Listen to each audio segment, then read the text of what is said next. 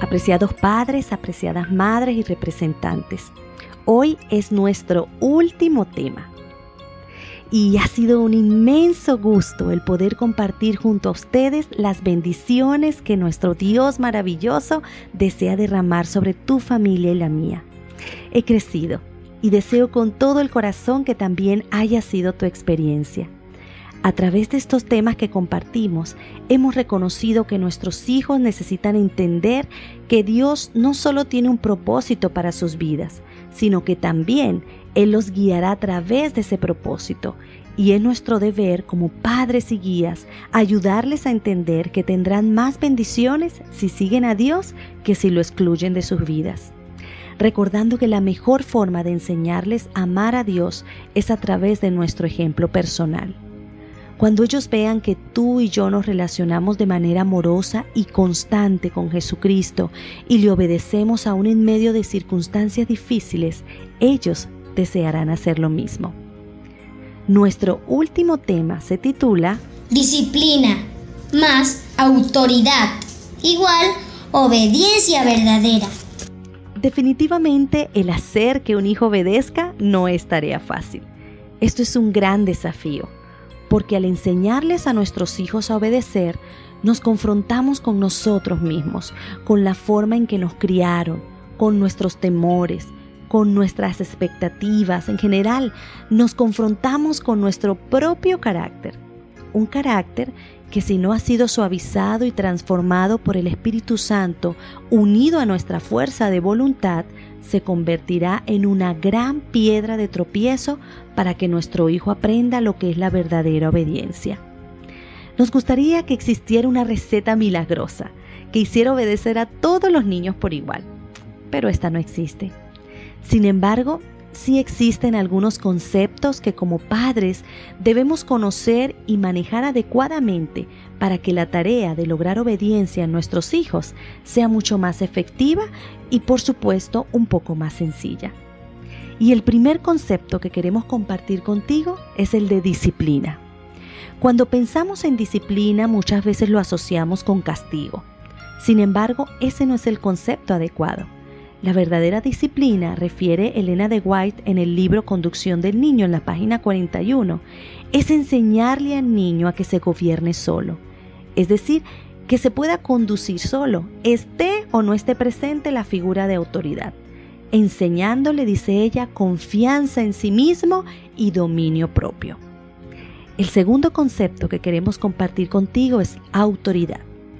La autoridad que genera la verdadera obediencia no es aquella que nos hace pensar en un juez sentado con un mazo en la mano dictaminando lo que se debe o lo que no se debe hacer, sin dar al otro la oportunidad de razonar, de conducirse y de decidir por su cuenta. Este tipo de autoridad desarrolla caracteres débiles. Elena de White en este mismo libro nos indica, en muchas familias los niños parecen bien educados mientras están bajo la disciplina y el adiestramiento. Pero cuando el sistema que los sujetó a las reglas fijas se quebranta, parecen incapaces de pensar, actuar y decidir por su cuenta. Estos niños han estado durante tanto tiempo bajo una regla férrea sin que se les permitiera pensar o actuar por su cuenta en lo que les correspondía, que no tienen confianza en sí mismos para obrar de acuerdo con su propio juicio y opinión. Y cuando se apartan de sus padres para actuar por su cuenta, el juicio ajeno los conduce en dirección equivocada. No tienen estabilidad de carácter. Su mente no se ha desarrollado ni fortalecido debidamente. La autoridad que genera la verdadera obediencia es aquella que nos hace pensar en un experto en la materia, alguien que sabe lo que hace. Y sabe lo que hace porque quien lo guía es la fuente de toda sabiduría, el Espíritu Santo. En el mismo libro que hemos estado refiriendo en la página 41, se nos señala, debe enseñárseles a los niños a respetar el juicio experimentado y a ser guiados por sus padres y maestros. Se les debe instruir para que comprendan lo conveniente que es escuchar sus consejos. Entonces su carácter no será como el junco que tiembla al viento.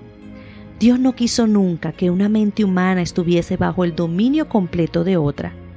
Los que se esfuerzan por eso asumen terribles responsabilidades. La tarea no es sencilla, pero tampoco es imposible. El Señor ha prometido darnos fuerza en medio de la debilidad y sabiduría en medio de la ignorancia. Él más que nadie está interesado en que nuestros hijos puedan estar preparados y aptos para la vida futura. Recuerda siempre que quien hace las cosas por amor a Dios y para su gloria no fracasará nunca. Recuerda también que sin su ayuda ningún padre puede tener éxito. Ora a Dios constantemente para que te guíe, te encauce.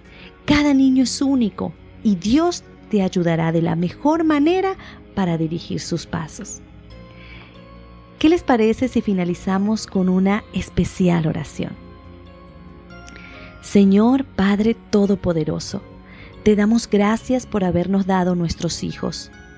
Hoy ante ti aceptamos con fe las alegrías, preocupaciones, temores y fatigas que nos genera esta responsabilidad.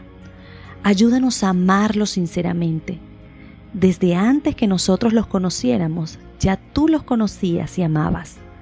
Danos sabiduría para guiarlos, paciencia para instruirlos y vigilancia para acostumbrarlos al bien mediante nuestro ejemplo. Fortalece nuestro amor para corregirlos y hacerlos buenos hombres y mujeres que glorifiquen tu nombre. Para nosotros humanamente es tan difícil a veces comprenderlos, ser como ellos nos desean ayudarlos a hacer su camino. Enséñanos tú, Padre, porque fuiste, eres y serás por la eternidad el mayor ejemplo de paternidad en el universo.